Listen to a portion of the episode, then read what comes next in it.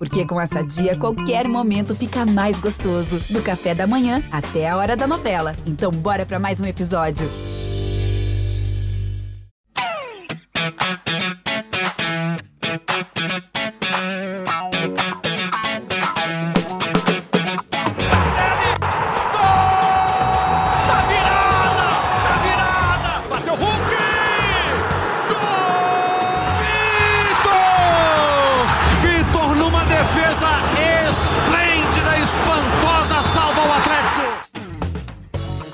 Voltou, o Galo ganhou e o Rodrigo Caetano já está negociando na CBF. Muito bom dia, muito boa tarde, muito boa noite. Alô, massa do Galo. Vamos falar de Atlético 4, Democrata 0 pelo Campeonato Mineiro e vamos falar do próximo jogo do Atlético. Nada mais, nada menos do que o duelo contra o arquirrival Cruzeiro na Arena MRV no próximo fim de semana. Bom, eu tô com a Carol Leandro, que é representante da torcida no nosso podcast, é a voz rouca da torcida. Estamos com a Laura Rezende, do GE.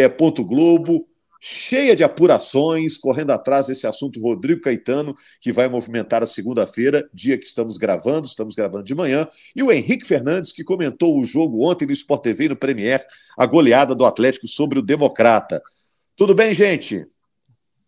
Beleza? Tudo Opa, tudo certo, Rogério. O Bruno Mesquita está na edição do podcast, escutando vocês todos aí. Obrigado ao torcedor atleticano, à massa atleticana, podcast do Galo aqui na Globo. É um dos mais ouvidos, hein? É um dos mais ouvidos, está lá no, lá no top. Ô, gente, perguntas para vocês aqui, hein? O Hulk foi ótimo nas últimas três temporadas, né? Muitos números, o Hulk arrebentando. Agora, mesmo com um aniversário a mais, o Hulk já mostrou no jogo contra o Democrata que será mais uma vez o protagonista do Atlético na temporada 2024. O que, que vocês acharam da estreia do Gustavo Scarpa? Entrou no segundo tempo. Quero uma avaliação de vocês sobre a forma física do Scarpa, o nível técnico que ele apresentou nessa estreia pelo Galo, o posicionamento dele em campo. Sei que o Henrique Fernandes deve estar louco para falar disso. A situação do Rodrigo Caetano, a gente abriu o podcast, a gente estava para começar aqui e veio a notícia que o Rodrigo Caetano já está na CBF negociando uma possível ida para a Confederação Brasileira de Futebol. O Rodrigo Caetano pode virar diretor na seleção, né? Vamos falar também do Lemos, que ontem fez mais um gol, dois jogos, dois gols. O Arana saiu sentindo dor no jogo contra o Democrata. Será que é problema contra o Cruzeiro? Enfim, e questão também da torcida única, né? No jogo contra o Cruzeiro, no fim de semana, só haverá torcedores do Atlético, um acordo entre os dois clubes em que os clássicos agora passam a ser disputados com torcida única. Isso já acontecia em São Paulo e agora vai acontecer em Minas Gerais. Tem muita gente lamentando este fato. Mas vamos para o assunto é, mais quente, é, Laura, que é a questão do Rodrigo Caetano, né? Que notícia é essa que pintou no início da segunda-feira? Pode ser que o torcedor que está acompanhando o podcast um pouco mais tarde já tenha até uma notícia mais atualizada. Mas vamos à notícia do início de segunda-feira.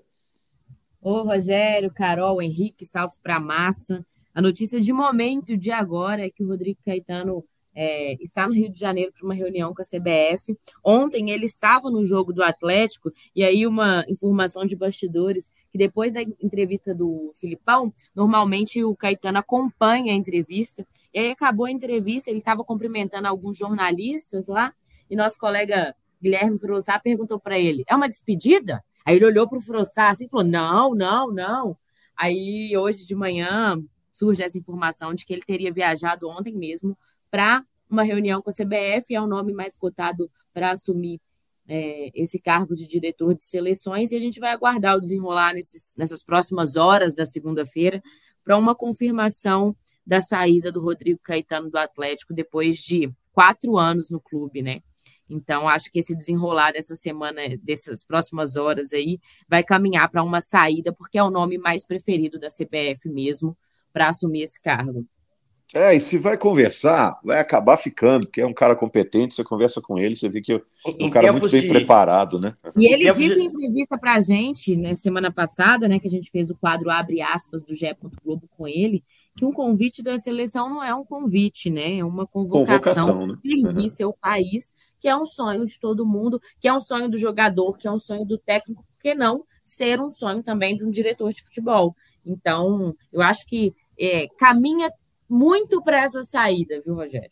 Pode ser boa para o futebol brasileiro, né? O nível de dedicação que ele dá à função dele pode ser isso muito bom também para o futebol brasileiro. Você ia completando aí, Henrique? Não, que em tempos de. Primeiro, um abraço a todos. Em tempos de trabalho remoto, de videoconferência, se o cara foi, é para é assinar, né? Acho que já está bem encaminhado, né? Se ele viajou para isso, foi lá apertar a mão do presidente da CBF, do Dorival, né? Que vai trabalhar ao lado dele ali como treinador da seleção, e que eu acho que teve um peso muito grande se o Rodrigo realmente ficar por lá. O Dorival trabalhou com ele, né?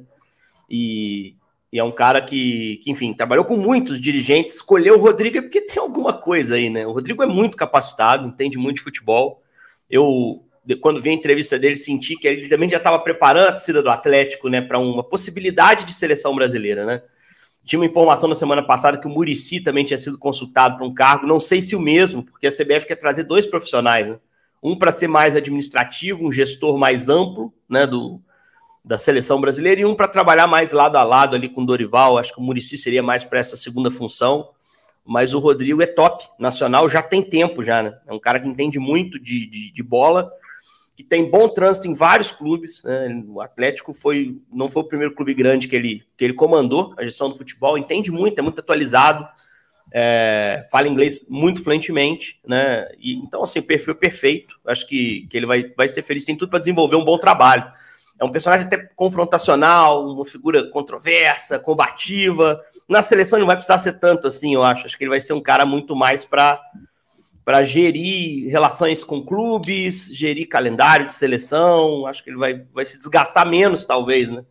Mas vai ter uma função, uma função mais importante que ele já assumiu, tecnicamente, né? Agora todo mundo passa a torcer por Rodrigo Caetano, que todo mundo quer ver a seleção bem no, no próximo Mundial que seja feliz. Agora, fica a bucha pro Galo, né, né, Rogério? Porque você tá abrindo mão, tá abrindo mão não, tá perdendo, de certa forma, um profissional top. E tem que trabalhar para repor. E aí a reposição vai ser complicada. Muito difícil, Laurinha. Acho que você vai ter trabalho aí no, nos próximos dias, porque quem tem o cara bom não quer abrir mão. Vocês lembram como foi difícil segurar o Rodrigo quando o Corinthians assediou lá no final do ano passado? E, né? e Henrique, é, é, recentemente apurando com uma fonte, Sobre a saída do Rodrigo, conversando, ainda não tinha nada decidido sobre isso. E aí eu falei, mas vocês estão preparados para essa perda do Rodrigo? E uma fonte me disse assim, Laura, é uma perda irreparável, mas a gente não vai conseguir segurar. Felipão também falou algo semelhante, né?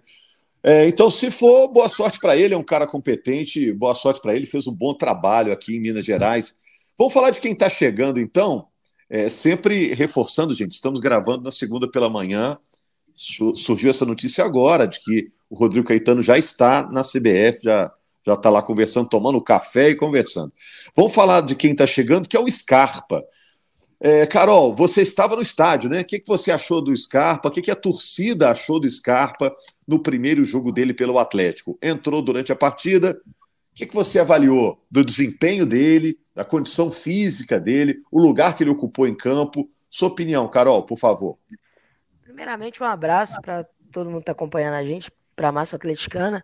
E assim, Rogério, o Scarpa ele já entrou no, nos braços da massa, né? Na hora que anuncia a entrada dele no intervalo, é uma, é uma festa. Foi o nosso companheiro Jaime Júnior, então, que anunciou, né? O fala lá. O Jaime fala. O Jaime agora é locutor do estádio. Um abraço para o Jaime. Gente fina, já participou muito dos nossos podcasts. Hoje é locutor da Arena MRV. Diga, Carol, desculpa. O Jaime já jogou a energia lá pro alto, a torcida já abraçou o Scarpa, foi uma festa quando ele entrou. Ele deu o tom da bola parada, né? Já toda a bola parada já era dele, né? Os escanteios ali. Então a gente já pode ver que a gente não vai ter mais o Hulk batendo escanteio quando ele estiver em campo. E eu acho que ainda falta o ritmo ainda, sabe, Rogério? Ele, ele mesmo falou isso na entrevista pós-jogo, né? Que tá faltando ritmo ainda, mas que isso ele vai pegando com o tempo. E teve um lance para mim que explica muito como, como vai ser o Scarpa jogando.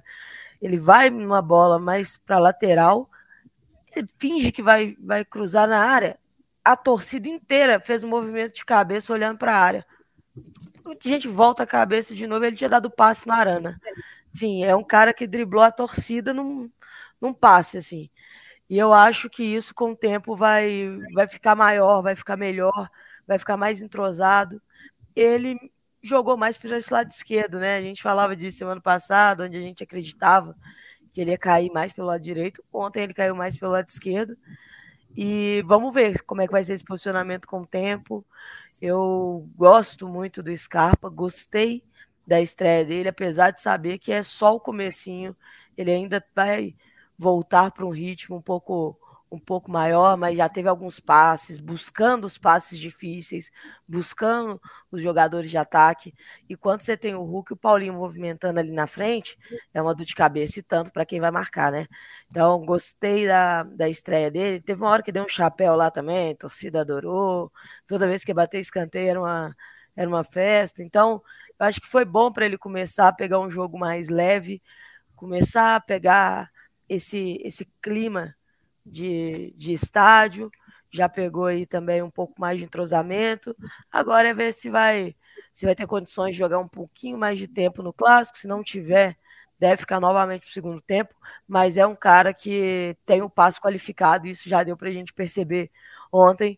E agora, daqui para frente, é questão de ritmo e entrosamento. Eu estou confiante, eu sigo um pouco mais confiante ainda do que eu já estava, porque eu acredito que vai encaixar como uma luva nesse time do Galo. Ah, joga muito, né? Joga muito, mostrou muita qualidade. Mas você estava lá no estádio, eu estava em casa acompanhando pela TV, o Henrique Fernandes ficou resmungando. Ah, tinha que jogar na direita. Eu estou incomodado que ele está lá na esquerda. eu perguntei isso para ele, ô Rogério. A gente estava na resenha, eu e Laurinha, e a gente voltou junto do estádio, né, trocando essa ideia. Cara, é... de, de... Não, você, quer, La... você quer continuar me provocando, Rogério Corrêa? Não, não tem problema. A Laura, a Laura perguntou para quem? Para o Henrique ou para o Scarpa? Para o Scarpa, falei, perguntei para ele se qual a preferência dele. Por ser canhoto, no Palmeiras ele jogava do lado direito e gostava de jogar com o pé predominante para dentro do campo, né? E ele disse que ele, ele, por já ter trabalhado com o Filipão, conhece muito do Filipão, ele e o Filipão conhecem muito do trabalho do Scarpa, e que ele vai se adaptar no que for melhor, no que o Filipão achar que deve, e também falou dos companheiros, né, de ter muitos jogadores técnicos, que isso facilita o trabalho dele, independente dele jogar do lado direito ou do lado esquerdo. Filipão, mesma coisa, falou que vai adaptar de acordo com a estratégia, que tem um jogador polivalente, e aí eu quero ver os próximos jogos, se ele vai continuar jogando do lado esquerdo mesmo. Te satisfez, Henrique? Não, assim, primeiro, a gente conhece Scarpa muito bem, né? Ele. Isso é um, entre aspas, o problema da questão. Ele pode suprir muito bem qualquer uma das três posições por trás do centroavante. O Filipão ainda abriu o leque, falou que chegou a jogar de ala esquerda, né? Na entrevista. Aí eu já não acredito que ele vá, vá utilizar. Ele só citou assim: olha, ele é versátil. Eu conheço, usei bastante. Embora o Filipão não tenha arrancado o melhor do Scarpa no Palmeiras, também tem a ver com a chegada do Scarpa ao Palmeiras. Ele tinha recém-chegado o Scarpa precisou de um tempo para maturar e aí no final de 22 jogar o melhor dele, né? Aí o Abel arrancou o Scarpa pleno ali como o melhor jogador do Brasil para mim naquela, naquela temporada. É, eu prefiro ele na direita, não há dúvida disso. Exatamente por isso que eu falei. O Abel tirou o melhor Scarpa e ele jogava aberto na direita no primeiro momento, e depois fazendo o trabalho do Zé Rafael, que tinha machucado o tornozelo, ele passou a ser o meio armador do Palmeiras, voando também. Então, acho que essas duas funções são as que ele brilhou por último aqui no futebol brasileiro. Mas acho que o Filipão tem todo o direito de testar e ajustar da melhor forma possível. Ele tem, inclusive, estadual, uma possibilidade interessante para ele poder fazer essas observações. Por que, que eu acho que ele pensou no Scarpa de saída do lado esquerdo? Primeiro, porque usou assim no Palmeiras. Depois, o Scarpa pode fazer. E principalmente por causa do Matias Aracho. Eu acho que o quarteto de frente que ele idealiza, que também é o que está na minha cabeça, é Zarate, Scarpa, Paulinho e Hulk o Zarate se sente muito mais confortável jogando aberto na direita. Foi assim que ele jogou bem a reta final do ano passado. Foi assim que ele jogou muito bem no Racing. Né? Então, assim, é, para ele o mais natural é jogar aberto na direita, aonde o Scarpa, para mim, rende mais. Então, o que, que o Filipão pensou? Poxa, eu mantenho o Zarate na dele, que é um jogador importante para mim, e eu utilizo o Scarpa numa função que eu sei que ele sabe fazer. O que eu acho é que o tempo vai dizer e vai mostrar que o ideal para o Scarpa é jogar onde ele fica mais confortável. Por que, que é bom para ele? Como a Laurinha bem disse, ele é canhoto, ele recebe na direita, na posição um pouquinho mais livre, que é lado de campo, ele traz para dentro para pifar os atacantes, né? Quer dizer, servir, oferecer assistência e para finalizar.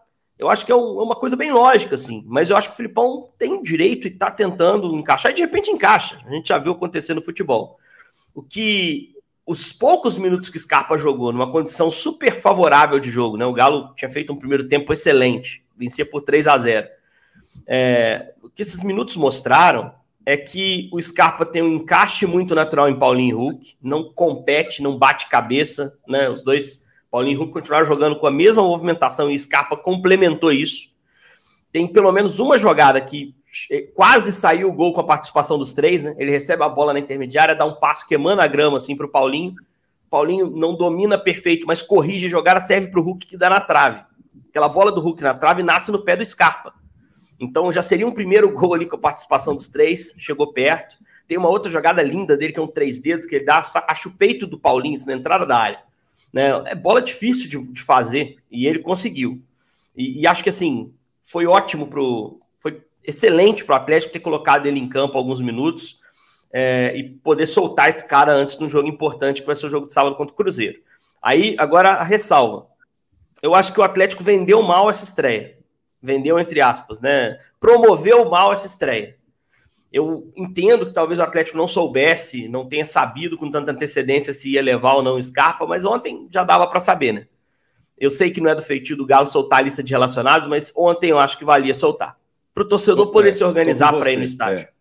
Não né? precisava torcedor... fazer mistério no jogo contra o Democrata, que já tinha exato, perdido exato. na Esse... rodada anterior. E... e, assim, é, é um jogo. Todo jogo para o atleticano é importante, pô. O cara é apaixonado pelo clube e, e, a arena ainda é uma novidade. Muita gente está indo para conhecer. E o público não estava nem tão ruim. Eu não peguei os números finais, mas eu já vi a arena mais lotada no brasileiro algumas vezes. Mas se você, além de primeiro jogo da temporada, reencontro com o time, estreia do Hulk no ano, vende como a estreia do Scarpa, é casa cheia, cara. Então, acho que e perdeu dinheiro também o Atlético. Com os preços que já. O Atlético já havia melhorado os preços, né? Claro, né, Laura? Um preço mais acessível. Eu acho que também deveria ter vendido melhor essa estreia, é grande reforço da temporada. O torcedor não sabia se ele ia jogar ou não. Acho que já estava nos planos do Filipão de usar alguns minutos do Scarpa, até para pegar ritmo antes do clássico. E eu tô com vocês, assina embaixo. Acho que poderia ter promovido melhor a marca Scarpa e Atlético nessa nesse primeiro jogo. E eu acho que Scarpa, o, o, o Filipão, na entrevista, ele até fala alguma coisa assim, é, para justificar isso que eu vou falar agora. Acho que o Filipão já tinha ideia de levar o Scarpa para o jogo, mas não quis garantir que ia colocar, entendeu? Como ele falou na coletiva sobre o Patrick, a Laura acompanha a coletiva e falou: pô, o Patrick treinando muito, eu queria colocar o Patrick, mas aí teve problema do Arana, eu tive que botar o Rubens. Quer dizer, eu acho que não, foi um excesso de cuidado. É o democrata, gente, com todo o respeito democrata tradicionalíssimo no interior de Minas merece. Se você planeja, tem cinco mexidas, se você define que o Scarpa precisa de minutos, cara, você não vai ter cinco problemas no jogo, sabe? Num jogo desse nível. Então, assim, era para ter vendido, promovido bem essa estreia. Conhecendo o Filipão, acho que o ótimo primeiro tempo encorajou o Felipe a dar 45 minutos para o Scarpa, talvez fosse menos se o jogo tivesse mais apertado, né? Acho que vai, ele não vai ser titular no clássico, porque o Filipão é bem prudente em relação a isso. O time jogou bem contra o Democrata, ele vai prestigiar esses caras até para o Scarpa se condicionar e ficar 100% para ser o titular, que ele vai ser do Atlético. Mas eu acho que o, a única coisa que. A estreia foi perfeita, assim. Foi muito boa. Acho que ele até jogou melhor do que eu imaginava. Achava que ele ia chegar até mais travado. Mas só faltou isso. Faltou promover melhor para o torcedor poder se organizar melhor para ir. Eu não tenho a menor dúvida que, se mesmo que fosse no sábado, na véspera do jogo, se anunciasse amanhã tem Scarpa, acabou, cara. Era casa cheia. Ô, Carol, o Galo jogou sem o Hulk na primeira rodada e perdeu. O Hulk voltou e o Galo goleou. Acho que não é coincidência, né? A gente vai elogiar o Hulk, como sempre, mas temos que falar também do Lemos, né? Dois jogos e dois gols para o zagueiro do Atlético. Então, aquela disputa pela zaga, vagas na zaga, é, metade da disputa já está resolvida, né? Acho que o Lemos já segurou a cadeirinha dele ali, né? Já, já botou reservado o lugar ali. Agora, os outros zagueiros, Igor Rabelo, Fulk, Gemerson, disputam outra vaga, né? É, eu não sei se tem essa vaga toda disputada ali na zaga, não, viu, Rogério? Porque, já está resolvido? É, o Gemerson aparentemente é o preferido do Filipão. E aí, a outra vaga, que seria a disputa entre o Fux e o Lemos, o Lemos soube aproveitar o fato de ter saído na frente, né? E a camisa 4 do Hever é pesadíssima, né? O Hever, que sempre foi um zagueiro artilheiro, o Lemos pegou ela e aí é gol todo jogo. cara tá, tá se destacando não só fazendo gols, mas a, obviamente fazendo um recorte que é o Campeonato Mineiro, o nível de exposição da defesa é menor, mas também tá bem na zaga, né? Assim, então eu acho que ele tá, tá carimbando a vaga dele e aproveitando a chance. A gente falou no último podcast, ó, ele sabia que ele tinha que aproveitar para bater uma falta enquanto o Scarpa e o Hulk não estivessem em campo. Ele aproveitou e já deixou ali, ó, se precisar de alguém com a perna direita para bater, eu tô aí. E ontem, na bola aérea, que o Galo sofreu com a bola aérea no passado, defensiva, e aí uma das, das formas né, de você fazer sua bola aérea melhorar é também tornar ela uma força. E o, e o, e o Lemos faz isso com o Galo, né? Deixa essa bola aérea um pouco mais forte. Do outro lado, né, a bola que chegou para ele fazer esse gol já é a assinatura do Hulk. Quando ele está em campo, o, o ataque do Galo é diferente. O jeito que o adversário tem que se preocupar é diferente. E o Hulk, ele é um. É, é chovendo molhado, mas ele é impressionante. Como não importa qual campeonato ele esteja jogando, ele vai colocar número em cima de número. E ano após ano, três anos que ele faz isso, esse ano ele já começou assim. Já é duas assistências, já são duas assistências, já é um gol e são três participações em gol na temporada. Já a gente com ele, a gente tem que começar a contar é desde o do primeiro jogo, porque a gente sabe que ele vai fazer isso o ano inteiro. E é muito diferente a forma com que tudo gira quando o Hulk está em campo. O time é diferente, a torcida fica diferente com ele em campo, porque não tem jeito de não ter a intensidade que ele coloca em campo, também refletida na arquibancada e também nos seus companheiros. E já que o Henrique falou né, sobre como o Galo aproveitou pouco essa estreia do Scarpa para para fazer essa divulgação, né, para vender melhor isso, o Hulk é um cara que o Galo, obviamente, tem muitas coisas de divulgação, de marketing que passa por ele, mas quando a gente está vivendo um momento, a gente normalmente não consegue ver o tamanho daquilo. E o Hulk é um desses casos. O Galo, que o Galo explore ao máximo o carisma do Hulk, a conexão que ele tem com a torcida, a qualidade que ele tem, os números que ele tem, porque talvez muita gente só, se vai dar, só vai se dar conta do tamanho desse jogador o dia que ele parar, o dia que ele já não tiver mais jogando bola pelo Galo. Porque enquanto tá aqui, é, a gente fica no partida a partida, né? Analisando, chegar no final do ano, falar dos números dele. Mas é um cara gigante, gigante que tem que ser muito mais aproveitado pelo marketing do Galo. Ontem, depois do jogo, a gente estava olhando, é... o Hulk foi abordado por muito jogador democrata, assim, para tirar uma uhum. foto, cara, para dar um abraço. Não sei se você tava no estádio essa hora, porque tinha acabado o jogo, né? E, e, assim, ele ficou um tempinho no campo ali só tirando foto com os caras, sabe? Lembrei do Ronaldinho, nos melhores dias, assim.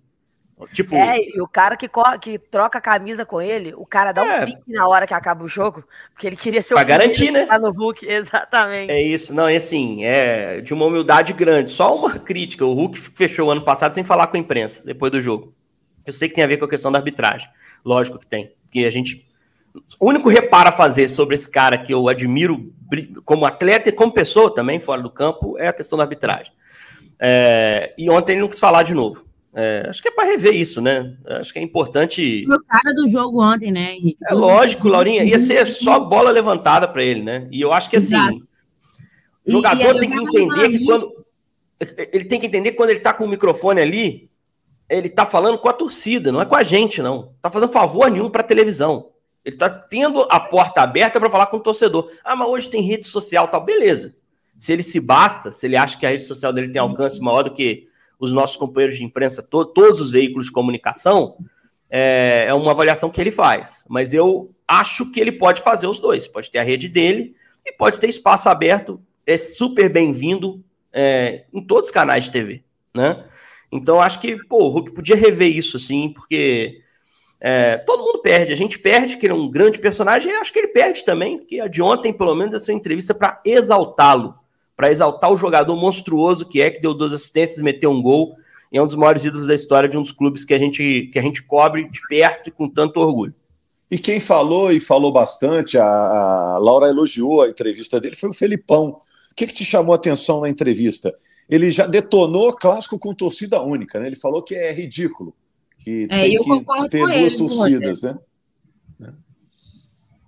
Então, a entrevista dele ontem foi muito boa, Rogério. O Filipão de praxe, ele tem dado.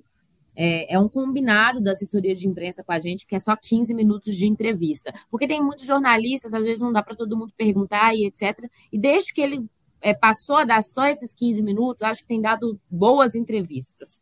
E ontem ele respondeu, além do Scarpa, que a gente já falou aqui, do clássico, ele deu uma excelente resposta sobre o Larcamon, Rogério. Ele foi questionado por conta do clássico semana que vem, perguntado o que o Larcamon falou na coletiva de sábado, né? Que vai ser um privilégio enfrentar o Filipão, o técnico mais experiente da Série A, e o Larcamon o mais jovem. E ele falou que é um privilégio para ele. E o Filipão, muito, muito bom na resposta, disse também que é, que é sempre bom conhecer novos treinadores, que não conhece o Larcamon, mas que queria conhecê-lo numa situação diferente, não num clássico, queria sair para tomar um vinho, alguma coisa assim, mas exaltou também o trabalho do, do Larcamon, de, desse início, enfim, deu boas respostas. Perguntei para ele, Rogério, a pergunta que eu vi do Filipão ontem era se ele tinha uma dor de cabeça boa com o retorno de, desses jogadores, né? Ontem a gente viu o Zarate jogando, é, tem também já próximo Batalha, o Bruno Fux, que são caras que estão se recuperando, mas estão próximos de um retorno. Ele disse na coletiva que o Batalha até se prontificou a estar no banco ontem, mas ele preferiu dar uma segurada. E aí ele deu uma resposta brincando que a única, a única coisa que ele não tem, Rogério, é dor de cabeça. Dor de cabeça ele não tem, falou que pode ter uma dor nas costas, já pela idade, alguma coisa assim, mas dor de cabeça ele não tem, tá bem tranquilo, que ele é pago para fazer decisões, tomar decisões e sempre vai colocar para jogar quem tiver melhor. Você sabe que o Felipão, quando era jogador, o pessoal brinca, o pessoal da época dele, que na hora que ele corria, ele corria balançando a cabeça. O pessoal chamava ele de cabeça de boneca. boneca com a cabeça balançando. Agora, é, então já cabeceou muita bola, dor de cabeça hoje ele não tem mais, não, já está tá cascudo. Agora, essa questão do jogo com torcida única, Laura, o que, que você sabe dos bastidores daí? O Atlético aceitou, o Atlético propôs isso. O que, que você sabe dessa decisão do Atlético e do Cruzeiro em conjunto, de que nos próximos dois anos, mandante vai ter toda a torcida e não mais aquele esquema de 90% para um, 10% para o visitante? Rogério, esse assunto ficou bastante quente nos bastidores ontem, depois de uma entrevista do presidente do Atlético, Sérgio Coelho, na Itatiaia, confirmando o clássico com torcida única. É, depois, nosso colega aqui do GE.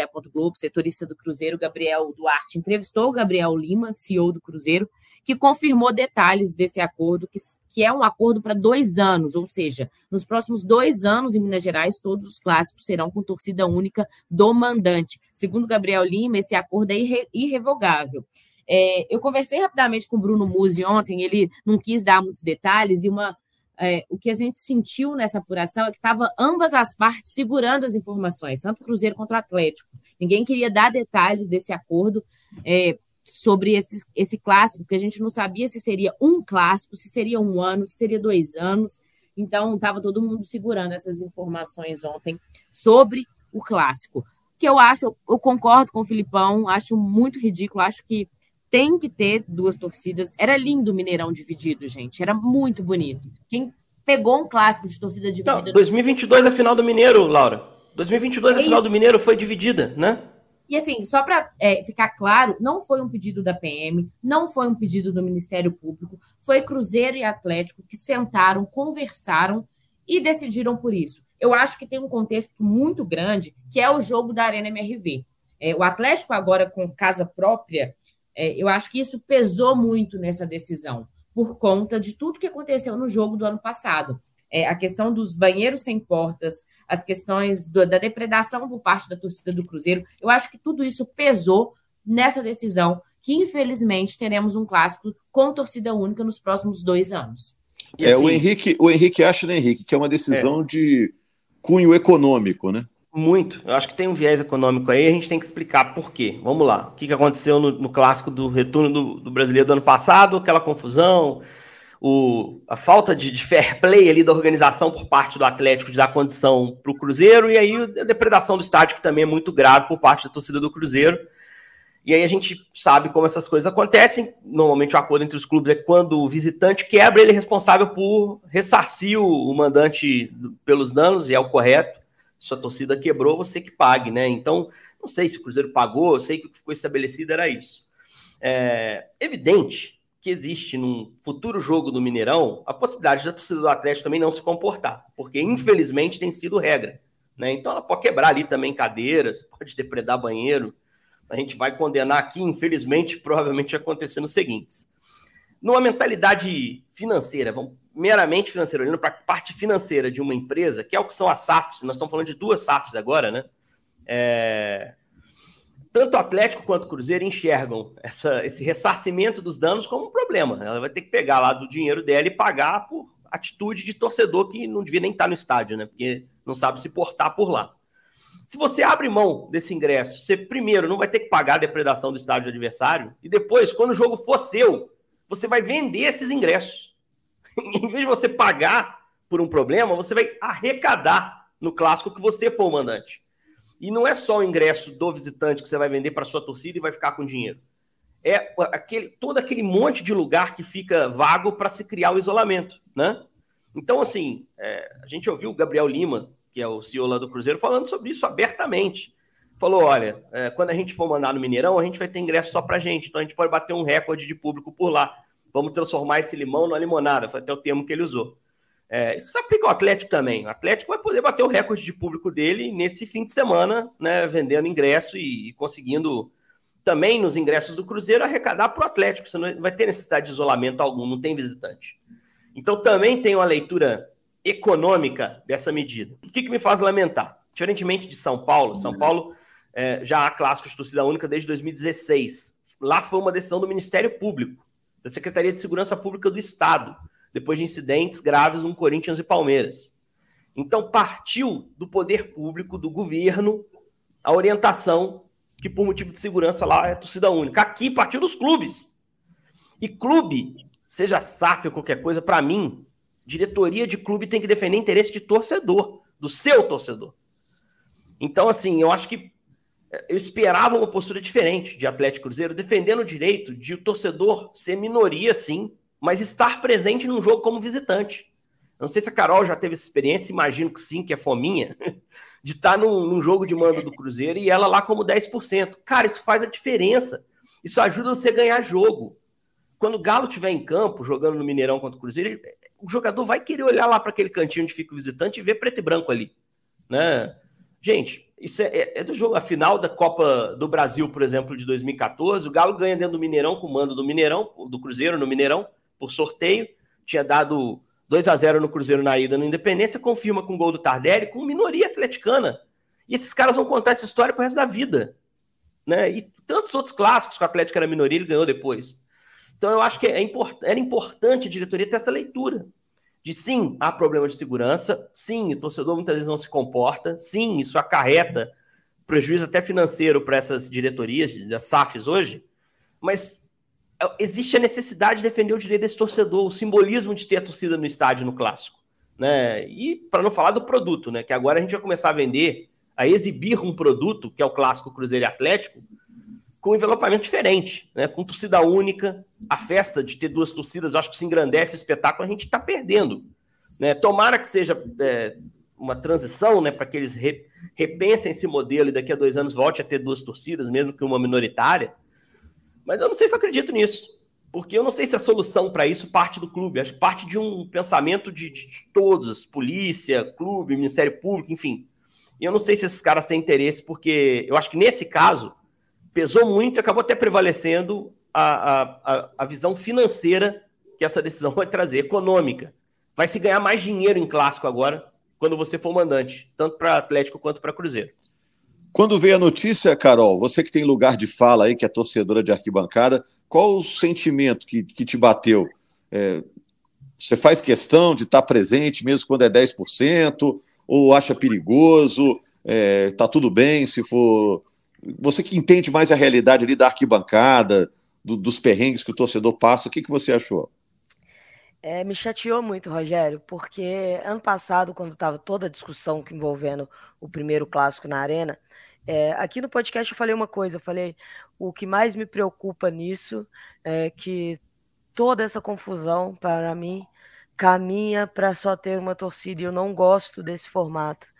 E, e acabou se concretizando isso, infelizmente. Assim como eu, eu entendo todas as vertentes aí do, do lado financeiro e etc., mas eu acho que a gente perdeu uma grande parte da cultura mineira. O futebol em Minas ele é muito cultural também e essa a rivalidade Cruzeiro e Atlético é diferente dos outros estados como Rio e São Paulo que tem quatro times é, que dividem essa rivalidade. Aqui em Minas são os dois e traço dessa cultura mineira com o futebol também é o clássico. Quando o clássico deixou de ser 50-50 e passou a ser 10%, já não me agradava. Mas pelo menos mantinha a possibilidade de você ir ao, ao estádio. E eu acho que perder isso agora é, é perder um traço da nossa cultura, é um passo para trás, no sentido de os dois times tinham que conversar sobre tanta coisa, Cruzeiro e Atlético. Eles podiam tanto melhorar o futebol mineiro, acertando várias coisas em conjunto, porque são os dois times mais fortes do estado, e não fazem. E quando resolvem fazer, na minha opinião, é para dar um passo para trás. Torcida única, eu acho que não combina com clássico. Torcida, torcida única, ela, ela muda a característica do clássico. E eu gosto do, da rivalidade do clássico aqui. O, o Henrique citou o clássico da final da Copa do Brasil, que eu estava lá nos 10%. E é coisa que daqui a 40 anos, quando eu tiver velhinha, velhinha, velhinha, eu vou estar tá contando para a criançada. Ó, a primeira Copa do Brasil que o Galo foi campeão foi em cima do Cruzeiro. E eu estava lá no Mineirão, era só 10% nosso, e nós cantamos muito alto. E isso tudo faz parte da experiência da torcida. E, e o Henrique, por mais que a gente acredite que deveria ser assim, que as diretorias, que o comando devia pensar na torcida na hora de tomar decisões, é o que eu menos vejo e principalmente com a. Eu acho que é onde mais afeta a torcida, todas as torcidas do Brasil, com essa mudança para a SAF. Tem um modelo de pensamento que vai diferente do que seria é, o natural para a torcida. Eu tenho certeza que ninguém, de nenhum dos lados, está feliz no, na questão torcida. Torcida do Cruzeiro queria estar mais uma vez na arena, a torcida do Galo vai querer estar no Mineirão nos, nos próximos clássicos, mas vai ficar só querendo, né? Vai ter que acompanhar a distância, vai ter que acompanhar pela televisão, porque as diretorias tomaram essa decisão. E, sinceramente, depois de dois anos dessa forma, eu duvido muito que volte a ser assim, é, ou dividido, ou 10% algum dia. E, a não ser que os times cheguem a disputar, sei lá, uma Supercopa, e aí pode ser que, por ser um evento nacional, em campo neutro e por aí vai. Agora, em Belo Horizonte, eu já estou achando que não vai acontecer mais.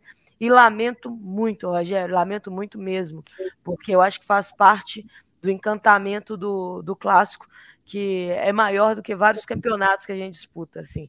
Clássico em si é um campeonato à parte durante o ano, e esse campeonato perdeu um pouco do seu brilho com essa decisão. O, concordo, de, a expressão do Filipão para mim foi maravilhosa. Eu nem sabia, é ridículo, foi isso que ele falou, é ridículo. E, e é o resumo de, disso tudo para mim. É, eu concordo com boa parte do que você falou aí, foi uma fala é, bem importante. A rivalidade aqui é realmente diferente, tanto é que ainda não pegou aqui a tal da história de jogar com mistão né, no, no, nos primeiros jogos do estadual, porque aqui a rivalidade é grande. Os clubes grandes sabem que não pode perder o estadual, senão é crise, é, é encrenca, né? Então é uma pena perder e é a incapacidade da gente de conviver, né? É, torcedores de um lado e do outro, é, é um atestado de que os torcedores, porque vestem camisas diferentes, não conseguem conviver. Ô, Laura, no clássico, o Arana vai estar presente? A gente já sabe que vai, é, a torcida do Cruzeiro, rival do Atlético, não estará presente, mas o Arana estará presente, que ele está com uma dor aí, né? Rogério, ontem ele deixou o jogo, até eu fiquei preocupada na hora que eu vi o lance, que ele ficou caído muito tempo, parece que machucou sozinho, né? Uma dor na lombar que ele tá.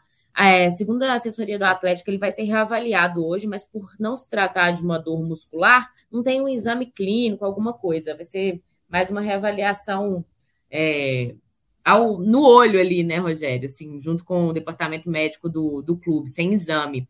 Mas acho que é possível que o Arana esteja sim no, no clássico. Acho que não, não deve ser nada grave. E é uma preocupação para o Filipão também, né? Porque sem o Arana, ele vai com o Rubens, vai ter que mexer um pouquinho nesse time titular. O Arana, que é um jogador mais que titular nesse elenco do Atlético. Fora isso, o Galo não tem muitos problemas, né? O DM do Galo tá bem vazio, né, Laura? Pra gente aí fechar. Até o Batalha, o Felipão. Exato. Até o Batalha, o Felipão não fechou a porta, né, Laurinha? Não, o, na entrevista coletiva de ontem, o Filipão explicou que o Batalha já até se prontificou a ficar no banco no jogo de ontem, ou seja, já tem condições, mas ele prefere dar um tempinho a mais de recuperação. E aí tem o Batalha, o Bruno Fux, acho que é só os dois, né? O Zarate voltou ontem, é isso. Acho que para a semana que vem o DM já está bem vazio, espero que continue assim. O Filipão falou sobre isso, que pretende é, minimizar ainda mais é, a ida dos jogadores ao departamento médico, como foi na temporada passada. Henrique, rapidão para a gente ir fechando. O Atlético é mais favorito nesse clássico do que era no clássico do brasileiro? Não, na Arena MRV? Tá, tá no mesmo nível, assim, eu acho. Talvez esteja no mesmo nível, né? E eu acho que o Cruzeiro tá com menos pressão agora também, né? O Cruzeiro tava muito pressionado quando chegou para aquele jogo. Tava ali na beira da zona de rebaixamento, o Galo já era melhor, assim, o momento do Galo já era muito bom, o Galo já estava naquele crescente do segundo turno. Eu acho que o favoritismo técnico é semelhante. Acho que o Cruzeiro tem muito mais problema para esse clássico que o Atlético. A gente está citando aqui. O Atlético tinha dois no DM ontem. Um vai voltar, provavelmente. Né? E eu acho que vai voltar para ser titular. Acho que o, o Felipão pensa no meio-campo com Batalha e Otávio titulares. O Edenilson fora, apesar do Edenilson ter jogado bem contra o Democrata. Então, assim, é, o favoritismo se coloca de novo. Eu acho que o time teve muita dificuldade em lidar com o favoritismo. Eu acho que a principal teoria, embora a gente tenha analisado sobre vários aspectos a derrota naquele jogo, a principal teoria é de que o Atlético era tão favorito, todo mundo falava tanto que era favorito, que os jogadores esperavam um jogo que mostrasse isso e se depararam com o Cruzeiro jogando bem. Um dos primeiros ataques é o Cruzeiro quase fazendo um gol, né? A bola do Matheus Pereira por cima. Então eles foram meio que surpreendidos ali com uma boa atuação do Cruzeiro que não vinha acontecendo, não conseguiram lidar com isso trabalhando com uma pressão de favoritismo. Eu acho que isso, essa surpresa não vai ter no sábado. Os caras sabem que o Cruzeiro vai arrumar um jeito de nivelar esse jogo, como fez nos dois últimos clássicos, em que tinha um desfavorecimento do Cruzeiro, né? O Cruzeiro também no jogo do, do Campeonato Mineiro do ano passado, do Independência, eu achava o Atlético melhor. No jogo de Uberlândia, do primeiro turno, um pouco menos. E nesse jogo da Arena MRV, o Atlético bem melhor. E o Cruzeiro, nesses dois jogos que ele era inferior, ele igualou de alguma forma. No jogo de Independência, num jogo físico mais viril, né, e, e muito competitivo, e nesse jogo da Arena, com organização, passando a responsabilidade para o Atlético, conseguindo neutralizar as peças de frente do Galo. Eu acho que o Galo não vai ter essa surpresa nesse jogo, né? Então acho que tô, tô otimista em relação ao que o Atlético pode mostrar no jogo. Se vai ganhar o jogo, a gente não sabe, a gente vai ter que ver o que o outro lado também vai fazer. Mas é um clássico bem interessante. Só tô com o técnico do Cruzeiro. Eu não sei se o Felipão falou sobre isso, mas o técnico do Cruzeiro, Larcamon, falou que o clássico está sendo cedo demais na temporada. Filipão falou isso. Falou também, não falou, Laura? Falou. Tá, falou. Tava em dúvida. Eu acho que esse Ele clássico disse... podia ficar para uma reta final da primeira fase, até para os times já estarem mais encaixados, né, Laura? Ele falou, ele foi perguntado se era bom ou ruim o clássico ser logo na terceira rodada, ele que não deu tempo ainda do time se encaixar, né? Tá no, é, fez dois jogos só. Então, assim, ele falou justamente... Nossa, não está encaixado com o que a gente viu ontem, meu Deus do céu. Eu acho que o Atlético está num nível bom, assim, né? Mas é a leitura não, dele, né? É, é isso, é, é, de dar mais tempo de, de, de rodagem claro. para esse time, sabe? Até de, de questão acho... física, né? Porque os caras de uma paragem de um mês, né? Que são as férias. Esses caras são, esse alto nível, altíssimo nível que a gente trata aqui, esses caras são muito profissionais. Os caras voltam muito perto do peso, uma semana pô, de treino, os caras estão. Aí você ac acaba com o meu sonho de ser jogador, pô. Não, mas é. Eu, eu, sou, eu sou jogador, mas eu estou em eternas férias, né? mas o, o, jogador hoje volta muito perto da condição física, porque o cara treina paralelamente. Às vezes o cara tira ali 15 dias para viajar com a família, dar uma baixada, mas os últimos 15 antes de se reapresentar, o cara já está trabalhando em casa, já está trabalhando com personal. E, e, nós estamos falando do altíssimo nível, gente, que é o Atlético hoje, felizmente, né? Então, é, a parte física eles nivelam muito, mas o ritmo de jogo vai sendo retomado com o avançar da temporada. Então, eu concordo, tanto com o Larcamon quanto com o Felipão, que esse clássico sendo um pouco mais para frente, a gente poderia ver tecnicamente um jogo mais legal. mas esse clássico nos surpreende. Vamos ver se sábado a gente vai ver um bom espetáculo na arena. Bom, a gente implodiu o tempo aqui, mas eu quero só perguntar para Carol, rapidíssimo, Carol, para a gente fechar. Aumentou a pressão em cima do Atlético para ganhar esse jogo, né? Porque no último clássico, na Arena MRV, o Cruzeiro venceu o Atlético lá, né? Então o Atlético entra, entre aspas, com essa pressão aí de vencer esse clássico, né? É, é, muito dessa cultura que eu falei mais um pouco antes, Rogério, também passa por isso, a cobrança da torcida sobre quando você tem um time melhor, você tem a obrigação de ganhar um clássico, ela, ela existe. E a torcida do Galo ficou muito machucada com, com aquele primeiro clássico da, da Arena. E o que, o que eu acho que a gente tem que fazer o quanto antes é vencer o Cruzeiro sábado, colocar uma pedra, porque aquele clássico lá foi o primeiro clássico, entrou para a história, vai estar tá registrado. Mas acabou, a gente não pode ficar vivendo ele o resto da vida, assim. Senão... O Cruzeiro comemorou como um título aquela vitória, né? A primeira na Arena MRV. Comemorar, e tinha que comemorar mesmo, ganhar do Galo na sua casa nova. O primeiro clássico era para comemorar mesmo. E era para a torcida do Galo ficar revoltada do jeito que ficou mesmo.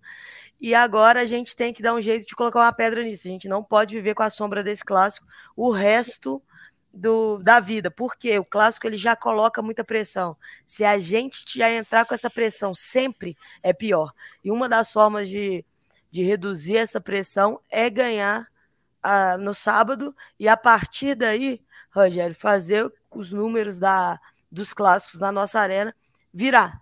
Vai passar a ser números positivos para o Galo e etc. O Galo tem todas as condições. A gente precisa muito que esses jogadores mostrem para a gente que eles sabem sim jogar um clássico, que eles vão, vão perder na vontade. Que ano passado a gente ficou muito né, com essa sensação de que o Cruzeiro quis mais vencer aquele jogo, apesar de ter sido um gol contra, não foi nenhuma finalização deles, mas eles estavam o tempo todo mostrando que queriam vencer aquele jogo. E eu acho que o Galo tem que igualar nisso, porque aí a técnica sobra e colocar um, um, ponto final naquele clássico do ano passado e vai começar com essa vitória sábado. Se tudo funcionar direitinho, se tudo der certo, é isso que eu espero que aconteça. A Carol é a voz da torcida no nosso podcast. O Felipão já pode fazer um Ctrl C, Ctrl V na preleção lá, Acabou. copiar a fala da Carol aí. Só um pontinho pequenininho, importante sobre esse clássico. O Galo já tropeçou nessa primeira fase. Né? A gente está vendo o América varrer o campeonato até aqui, embora o Mastriani, que é o principal jogador, tenha sido vendido para o Atlético Paranaense. O Furacão anunciou a venda agora na manhã dessa segunda. A compra, né? O Furacão anunciou a compra. Então o América perde seu principal jogador, mas é o primeiro colocado no campeonato, um campeonato que o Galo já tem um tropeço. O Galo não pode perder ponto em clássico para fechar com a melhor campanha. Por que, que eu estou falando isso? Porque o Mineiro é a primeira chance de, dar uma volta olímpica na Arena MRV. Né? O Galo pode fazer a decisão dentro da sua casa. E, e para conseguir isso tem que ser a melhor campanha na primeira fase, para ganhar as vantagens também para a fase final, que a gente viu que foram decisivas em alguns momentos, por exemplo, 2021, o Galo é campeão mineiro graças ao regulamento com dois empates com o Coelho. Então, o, esse clássico também para o Galo dentro do Mineiro é importante vencer para pagar o tropeço de patrocínio, para dar uma segurada no Cruzeiro e para, além de tudo, retomar a confiança que Carol citou muito bem. É isso, gente. Voltamos na segunda-feira. Obrigado a Laura, Carol, Henrique. Obrigado a você, torcedor atleticano. E ao Bruno Mesquita também pela edição. A gente volta na segunda-feira com mais uma edição do podcast GE Atlético, repercutindo, é claro, o clássico. Agradecendo a Raquel também, que nos salvou aqui na edição durante uh, o, o programa. Segunda-feira, estamos de volta repercutindo o super clássico Atlético e Cruzeiro na Arena MRV. Grande abraço. Última vez.